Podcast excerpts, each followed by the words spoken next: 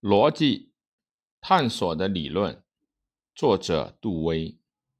本书是系统阐明杜威哲学的基础理论——自然主义辩证法的著作。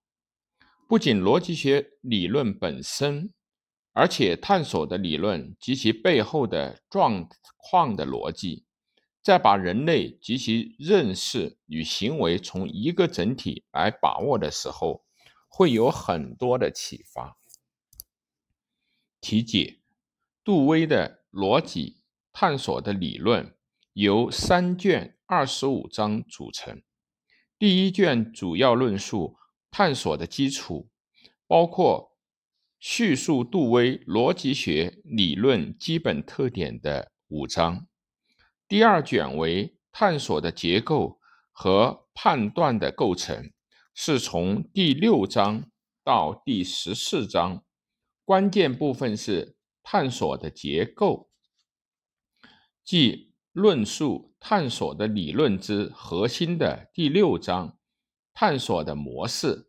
在这一部分，逐一详述了探索过程中出现的各个阶段，具体阐明了探索就是通常的认识活动和行为的。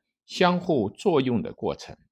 第三卷命题和名词，包括从第十五章到第十八章，是对逻辑学的专门性的论议论。第四卷科学的方法的逻辑学，是从第十九章到第二十五章，论述了数学、自然科学、社会科学的科学方法论。最后的第二十五章题为。探索的逻辑和知识哲学，批判的回顾了欧洲近代知识论的发展，意在间接的给予探索的理论以确证。杜威于一八五九年出生于美国佛蒙特州的巴顿市，父母开的是食品店，他是第三个孩子，母亲是热心的公理会的教徒。杜威在佛蒙特大学三年肄业之后，因为想钻研哲学而进入到霍普金斯大学的研究院。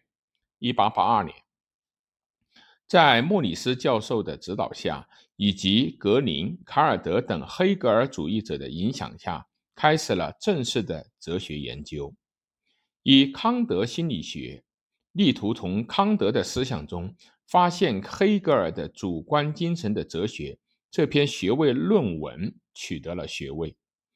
研究院毕业的1884年，任密兹尔安大学的专任的讲师。1886年任助理教授，在这一年结婚。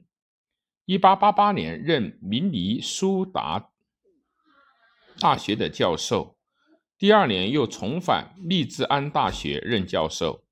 一八九一年著《道德的理论和实践》，伦理学的批判。一八九四年著《伦理学研究提纲》，奠定了他的哲学的基本特点。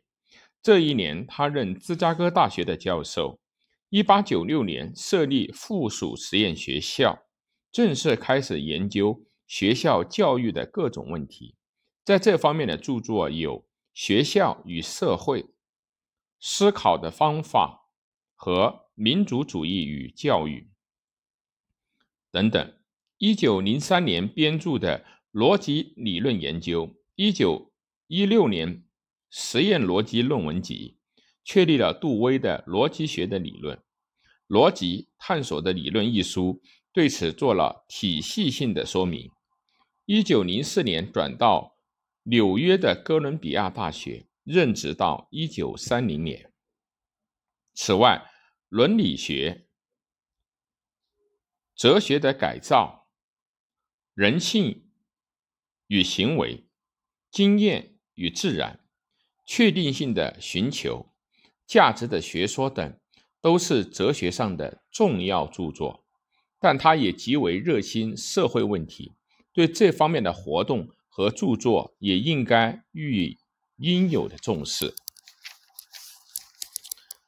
概要：本书的主题：若是要最简要的说明本书的主题，那就是杜威在五十多年的哲学思索中，对于他所思索的根本，即对于试图以深的逻辑来包罗、无疑的掌握这一认识行为中的我们人类经验的整体这个课题，给予最后的系统完整的回答。这个回答的内容有两个。有两个方面，其一是构成逻辑学理论的从探索的操作中产生的自然主义理论；其二是明确这种探索的各种不同的具体形式所共有的探索的结构。这个探索是指解决和消灭日常生活、研究、政策决定等方面问题的整个过程。所以。探索的理论不外就是在最广泛的意义上的问题解决过程的理论化。当这样来理解探索的理论的时候，我们就可以接近杜威一直力图阐明的深的逻辑学的核心了。关于逻辑学的理论，以下将接触到的问题是本书的中心思想，但在此之前。先极其简单的叙述一下当时逻辑学理论的状况。在逻辑学方面，见习的主题即肯定、否定、包摄、排他、特称、全称等命题的相互关系的领域中，一般说看法是一致的。但是如果问到这些用语，所表示的事物是怎样和为什么成为逻辑学的主题时，实际上意见就各不相同了。可以举出以下的例子：逻辑学是关于思维规律的科学，是被秩序化了的诸关系，它们独立于思考的理论。逻辑学是有关获得知识，特别是科学知识的推理过程之学。最近以来，又出现了另一种思维方式。按照杜威的说法，在上述观点之外，还有如下的思维方式：即逻辑学是有关作为符号之体系的语言的形式结构之学。这种观点也可以分为两种：最后是和句法学、句子结构学。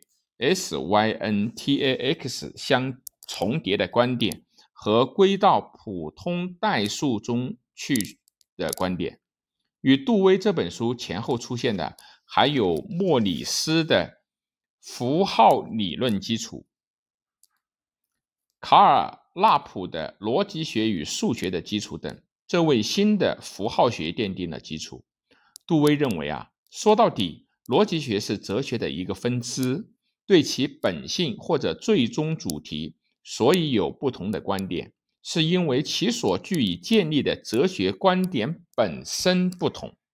认为逻辑学是如此这般的科学的见解，导致最终的哲学观点有多少种不同，则逻辑学便会有多少种不同。实际的状况既然如此，那么逻辑学是如此这般的。科学的主张就只能假提示一个假说。杜威在此基础上提出了他自己的逻辑学的理论。